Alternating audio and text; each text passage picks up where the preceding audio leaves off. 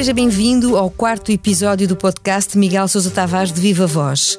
Depois da pausa habitual no mês de agosto, retomamos a conversa sobre os temas em destaque no artigo de opinião semanal do Cronista do Expresso.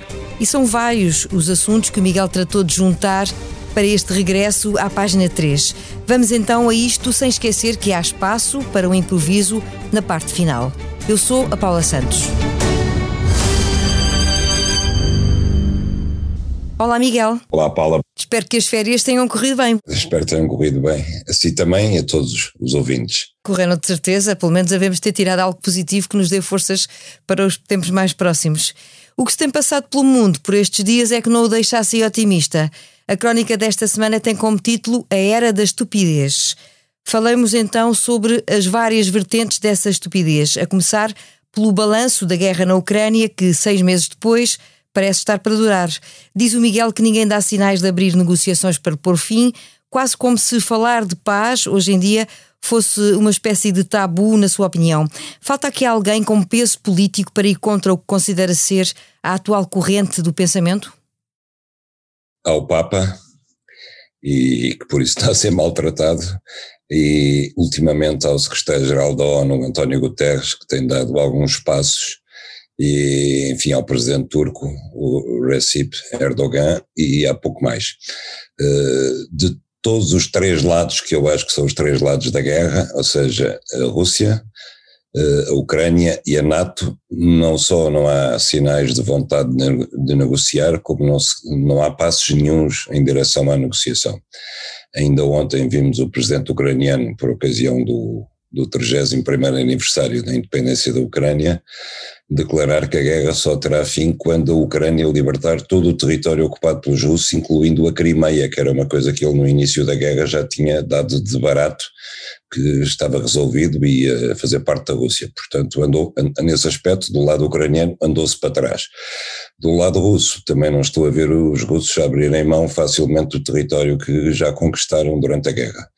Portanto, a perspectiva é termos uma guerra eterna que está para durar, e quando eu meto isso dentro dos sinais da era de estupidez que estamos a viver, é exatamente porque depois de um verão em que nós vemos todos os rios da Europa secos, nós vemos a Europa arder até em sítios onde não havia incêndios, como em Londres, por exemplo, e olhamos para, para todos os sinais de exaustão do planeta e pensamos que era aqui que se deviam estar a concentrar as vontades de todos os dirigentes dos grandes do mundo, afinal vemos a guerra da Ucrânia continuar sem fim à vista, tivemos a visita de Nancy Pelosi à China a, a desenterrar demónios de guerra também no Extremo Oriente e parece que estamos todos entretidos com jogos de guerra eternamente, ao mesmo tempo que sabemos que esta guerra, para além de tudo, está a lançar o, o mundo, a Europa sobretudo, mas também a África e o terceiro mundo, numa crise económica sem precedentes.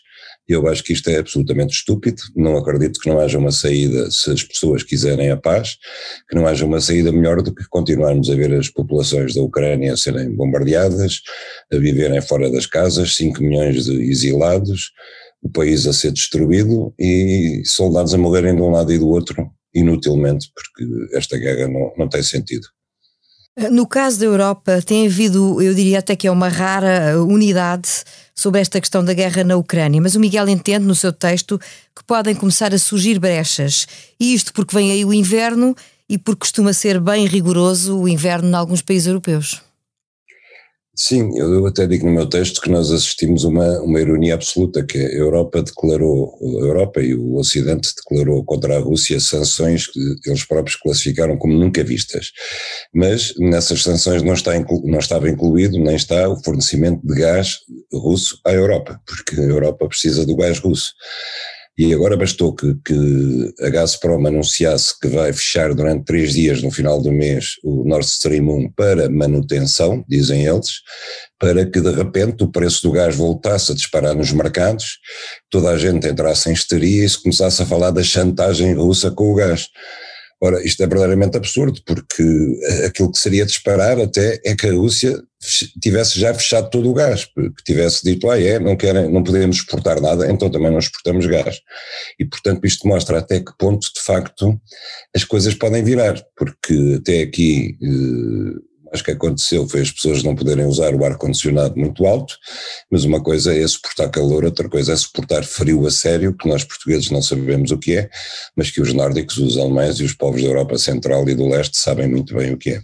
Angola foi a votos esta semana e os primeiros resultados mostram um país partido entre o MPLA e a UNITA, com vantagem, sem surpresa, para o MPLA. A contagem ainda não está fechada, mas na sua análise o país pode estar perante mais uma imensa oportunidade perdida. Quer explicar? Bom, os resultados provisórios, a fazer fé neles, mostram que, que o MPLA ganhou as eleições, tal como, como eu escrevi no meu artigo que era de prever, mas ganhou sobretudo fora de, fora de Luanda, fora das grandes cidades, o que significa que ganhou junto do, do, do povo menos letrado, do povo mais velho, e perdeu junto do povo urbano, do povo mais letrado e do povo mais jovem. Ou seja, ganhou o passado de Angola, não ganhou o futuro de Angola. E esse passado de Angola são 48 anos de governação do MPLA, com 46% de pessoas a viver abaixo do limiar de pobreza, um esbanjar de recursos a favor de uma cleptocracia miserável que explorou o país durante anos, e a guerra já não é desculpa, porque a guerra já acabou há muito tempo. Angola foi expoliada dos seus recursos naturais a favor de uma elite corrupta. Basta dizer que só a partir só a partir de há 15 anos para cá é que as receitas de petróleo começaram a entrar no orçamento de Angola, porque antes nem sequer entrava no orçamento de Angola, aquilo que é a maior fonte de receitas de Angola, para termos uma ideia até que ponto é que o país e o seu povo foram roubados pelos seus dirigentes. E, portanto, eh, apesar de João Lourenço não ser exatamente o mesmo que foi José Eduardo dos Santos nesse aspecto, e apesar de ele ter sido eleito com, com, com um programa que era sobretudo baseado no combate à corrupção, ela não desapareceu porque fundamentalmente as pessoas são são as mesmas, os quadros são os mesmos e, sobretudo, a mentalidade do Partido-Estado e do Partido Clientelar é exatamente o mesmo. Angola precisava, de facto, de mudar de dirigentes, mudar de mentalidade, de alterações constitucionais e de uma varridela política que, se o MPLA ganhar, não vai ter. E, nesse aspecto, é uma oportunidade perdida, uma imensa oportunidade perdida. Considera que João Lourenço acabou por ser, ao longo destes anos, alguma, de alguma forma, uma decepção?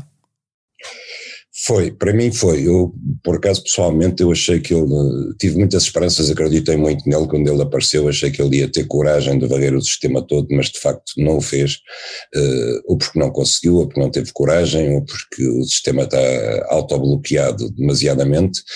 E não é que eu acho que a UNITA seja um bando de meninos de cor, não necessariamente, mas uh, é uma alternativa e de facto a essência da democracia, ao contrário do que eu via dizer há dias o líder parlamentar do MPLA, a, alterna a alternativa é a essência da democracia. É preciso de facto que haja alternativas e Cabo Verde nisso é um belíssimo aspecto, é? um país africano com muito menos recursos que Angola, mas onde a democracia tem funcionado porque de facto tem funcionado a alternativa. Em Angola não, é, é um país-Estado, é um partido-Estado, é um partido único e se o MPLA volta a ganhar vai continuar do mesmo. O caminho que ainda há para percorrer em Angola.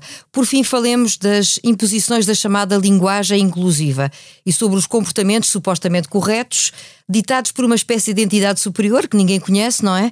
Mas que se mobiliza muito a partir das redes sociais. Como é que se rema contra a corrente de quem define que é estes novos mandamentos a que devemos todos obedecer? Eu não remo, eu não remo, nem leio redes sociais, uh, o que tem uma grande vantagem, porque eu sei que, que uh, sou muito atacado, muito insultado nas redes sociais, mas tenho uma enorme vantagem sobre eles, é que eles perdem o tempo a insultar-me e a atacar-me porque eu não os leio.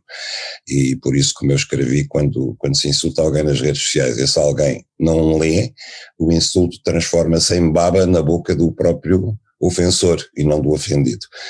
Uh, acho que não, não adianta arremar contra isso. A única coisa que eu acho que é lastimável, primeiro, é que de facto nós temos, temos tantas coisas pelas quais vale a pena lutar, uh, que estar agora a, a, fazer uma luta de politicamente correto, que consiste em alienar pessoas que sempre foram uh, antirracistas, que sempre foram antidiscriminação sexual, uh, antidiscriminação contra, contra homossexuais, etc., e tentar aliená-las da luta em nome de uma pureza ideológica, rássica ou o que quer que seja, é, uma, é, é completamente absurdo, é contraproducente para essa luta e só, só acrescenta militância à extrema-direita, não faz sentido nenhum.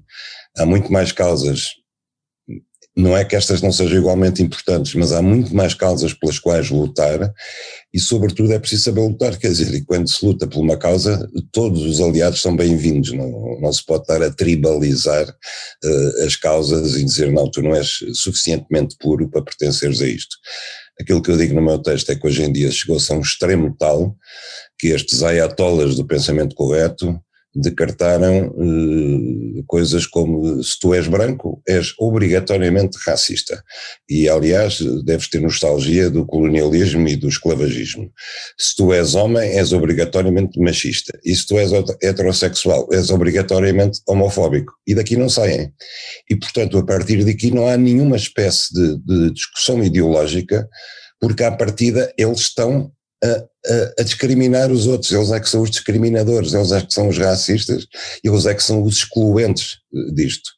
E ao fazê-lo estão a prejudicar a luta de, que dizem que fazem parte, não é? E estão de facto a extremar os campos em termos que a extrema-direita agradece. Feito o retrato do artigo de opinião de Miguel Sousa Tavares, que pode encontrar na edição do Expresso desta semana, seguimos para o improviso.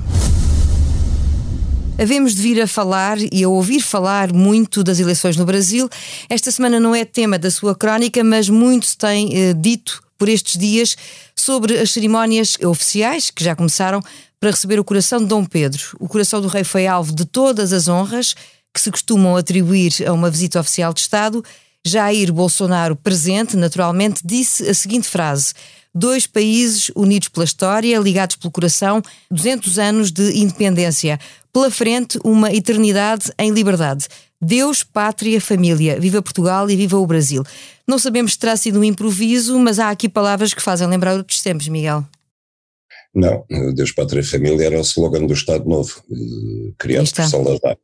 E, e, eu pelo menos tenho bem memória disso, encerrava toda a ideologia do Estado Novo. Nós sabemos que Bolsonaro é um evangélico fanático que, que que tem, ele tem, tem de, desde que foi eleito a primeira vez e agora nesta segunda eleição, ele eh, canibalizou os símbolos do Brasil, quer as cores da bandeira, quer a seleção nacional, quer tudo isso, eh, tentando confundir a pátria com consigo mesmo e com os seus seguidores, e por outro lado, eh, pronto, Bolsonaro comanda, digamos assim, sem sem ser no sentido pejorativo, um bando de quatro filhos que funcionam todos juntos, mais a mulher dele, eh, portanto, esse é o lado da família, digamos.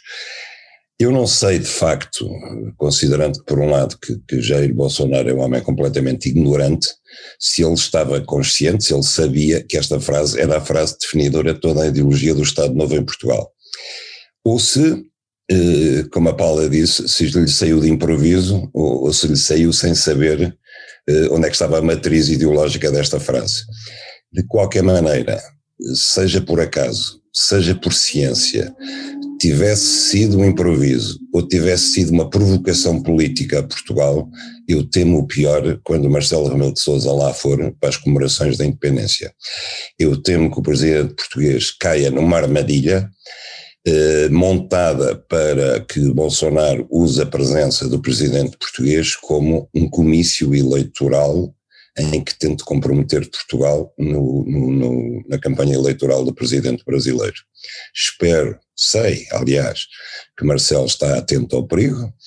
Eu, pessoalmente, no lugar dele, não ia pura e simplesmente ao Brasil, após 200 anos, mas como Marcelo não resiste a ir, aliás, já anunciou que ia, mesmo antes de saber qual era o programa de, das comemorações dos 200 anos, uma vez que já está comprometido com a viagem, eu espero que ele tenha visto o que aconteceu agora nas cerimónias do coração, da entrega de um empréstimo do coração do Dom Pedro, e com este discurso do Bolsonaro e que vá suficientemente pé atrás para estar preparado para os improvisos do presidente brasileiro. O Brasil a viver assim dias especialmente sensíveis com as eleições à porta.